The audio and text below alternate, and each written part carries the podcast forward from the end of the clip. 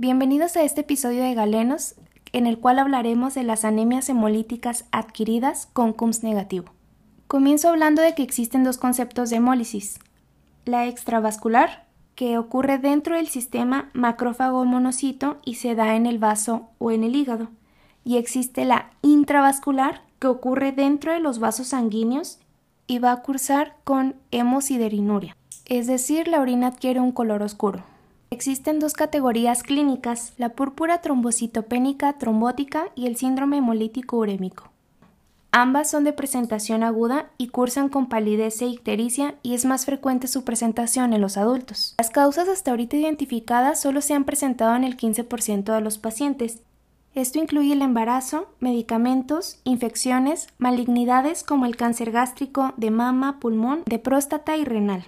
También se incluyen las colagenopatías como la esclerosis sistémica, el lupus y el síndrome de antifosfolípidos, y también están los trasplantes, la hipertensión maligna y el rechazo renal.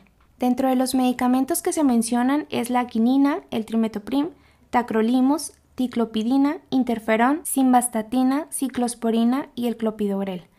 Los anticonceptivos también forman parte de estos medicamentos que se ha visto que manifiestan la enfermedad es por eso que en mujeres que tengan antecedentes de la púrpura trombocitopénica trombótica están contraindicados. Para comenzar a hablar de la púrpura trombocitopénica trombótica es necesario explicar que influye la participación de una metaloproteinasa, que es el ADAM TS13.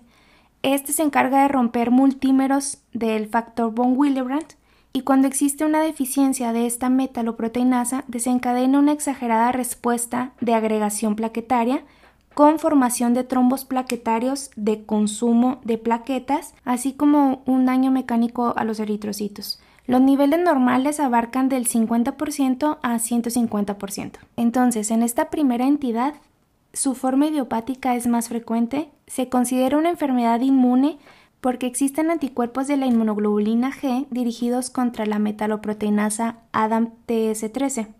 Este cuadro se presenta más común en mujeres entre los 30 a los 40 años. El diagnóstico clínico lo proporciona una pentada. Número 1. Una trombocitopenia. Eh, algunas bibliografías lo manejan con valores inferiores a 30.000. Segundo, una anemia hemolítica microangiopática. Número 3. Tiene alteraciones neurológicas, muy importante este punto, ya que es la diferencia con el síndrome hemolítico urémico. Número 4, hay falla renal y número 5, la fiebre. La trombocitopenia con los valores mencionados da signos de hematuria, epistaxis, púrpura cutánea, melenas, equimosis, petequias o hemorragias. También existe la causa hereditaria en la cual no hay anticuerpos contra la metaloproteinasa, pero esta entidad es en menor proporción. Por el contrario, en el síndrome hemolítico urémico va a estar asociado a activación anormal del complemento y es más frecuente que se presente en menores de 5 años. La forma de presentación está dividida en típica y atípica. La típica es aquel niño que tiene antecedente de, diarrea hemorrágica por chigelosis o por E. coli. Entonces, en la típica implica la participación de la E. coli y sus enterotoxinas. Manifestación se acompaña de oliguria y palidez y en la presentación atípica no está asociado a alguna toxina, no hay antecedente de cuadro infeccioso, pero es la de peor pronóstico. Un dato importante, las plaquetas en este síndrome van a oscilar entre los rangos de 80.000 hasta 100.000. Para establecer el diagnóstico en la púrpura trombocitopénica trombótica, aparte de la pentada clínica mencionada, existen los parámetros de laboratorio, los cuales vamos a encontrar anemia variable, trombocitopenia, reticulocitosis, aumento de la DHL, hiperbilirrubinemia indirecta y un CUMS negativo. En el frotis de sangre periférico vamos a ver eritrocitos fragmentados, que se le conoce esquistocitos. También pueden aparecer eritrocitos teñidos de diferentes tonalidades, que a esto se le llama policromasia, y también pueden haber eritrocitos nucleados. La hepatoglobina está disminuida y hay hemocidenuria. Muy importante, la coagulación, es decir, la TP, TTP y la TT, son normales. Así se establece el diagnóstico diferencial con la coagulación intravascular diseminada. Entonces, si hay un paciente con anemia microangiopática, alteraciones neurológicas y más del 1% de esquistocitos en el frotis de sangre periférico, La primera posibilidad a pensar es la púrpura trombocitopénica trombótica. Ante cualquiera de estas dos entidades, si yo tengo un paciente con datos de hemólisis, lo primero a realizar es una prueba de CUMS. Si sale positiva, voy a pensar en una anemia hemolítica autoinmune y descarto estas dos entidades. En cambio, si sale negativa, pienso en una microangiopatía trombótica. Ahora, tengo que realizar la siguiente investigación. ¿Hay predominio de datos de anemia hemolítica microangiopática? Si las hay, sospecho de la púrpura trombocitopénica trombótica primero en pacientes de 30 a 40 años. Si es un niño, ya sospecho del síndrome hemolítico urémico. Los pacientes con púrpura trombocitopénica trombótica dan alteraciones del sistema nervioso central y los pacientes del síndrome hemolítico dan sintomatología renal. Después de la clínica tengo que solicitar laboratorios. Pido la biometría hemática completa, la cuenta de reticulocitos, un frotis de sangre periférico, la DHL y las bilirrubinas. Si en los resultados encuentro anemia, reticulocitos, trombocitopenia, aumento de la DHL y bilirrubina indirecta aumentada, sigo considerando que estoy ante estas entidades. Lo que debo de saber es si mi paciente tiene anuria o si tiene oliguria. Si el paciente las presenta, es un síndrome hemolítico urémico. Si no las presenta, es la púrpura trombocitopénica trombótica. Recuerden, si están ante un síndrome hemolítico urémico, pregúntenle al paciente si está el antecedente de diarrea sanguinolenta.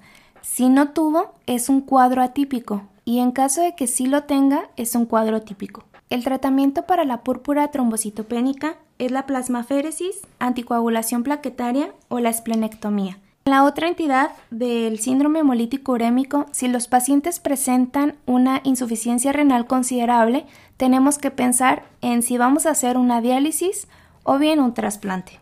Antes de finalizar el episodio, les comparto el siguiente caso clínico. Femenino de 20 años de edad con antecedente de preeclampsia y síndrome de HELP en su primer embarazo, el cual fue hace un mes, Ingresa por la sospecha de EBC. Presentó movimientos involuntarios de la mandíbula y cuadros de ausencia seguidos de síncope.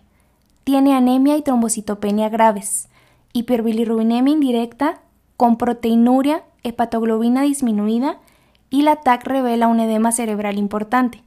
En el frotis de sangre periférica se encontraron numerosos esquistocitos. Los siguientes marcadores son negativos: ANA, anti-ADN, anti-RNP, anticardiolipina y el CUMS directo. ¿Cuál es la sospecha diagnóstica? Bien, estamos ante una púrpura trombocitopénica idiopática por el hecho de la edad y por los antecedentes de afección del sistema nervioso central. También lo podemos comprobar por la presencia de los esquistocitos y todos los laboratorios mencionados. El hecho de que nos mencionen los marcadores negativos nos permite descartar algún síndrome de antifosfolípidos o el lupus eritematoso sistémico. ¿Por qué no es un síndrome hemolítico urémico? Por la edad de la paciente y porque dijimos que este presenta más síntomas renales. La siguiente pregunta es, ¿es la cantidad de plaquetas que esperarías encontrar? En el síndrome hemolítico dijimos que es un oscilado entre los 80.000 a los 100.000 y en la púrpura algunas bibliografías manejan que es menor de 40.000 y otras inferior a 30.000. Entonces, pues ya sabemos de 30.000 a 40.000. Respecto a esta patología, ¿cuál de las siguientes es incorrecta? Inciso A, su presentación es más frecuente en adultos. Inciso B, la insuficiencia renal aguda se considera de afección no tan grave. Inciso C, responde a tratamiento con plasmaféresis. E inciso D, es raro que presente en clínica neurológica. Recuerden, si se presenta más en adultos, también puede presentar una insuficiencia renal, pero es más frecuente que es de más grave en el síndrome hemolítico urémico. Entonces, hasta ahorita las dos sí van bien. Responde a tratamiento con plasmaféresis, les mencioné que sí, que ese es el tratamiento principal. Y la última dice, es raro que presente en clínica neurológica. Recuerden, no es raro, es lo más habitual, entonces esta es la respuesta correcta. Finalizo el episodio despidiéndome de ustedes. Nos escuchamos en el siguiente. Gracias por su atención.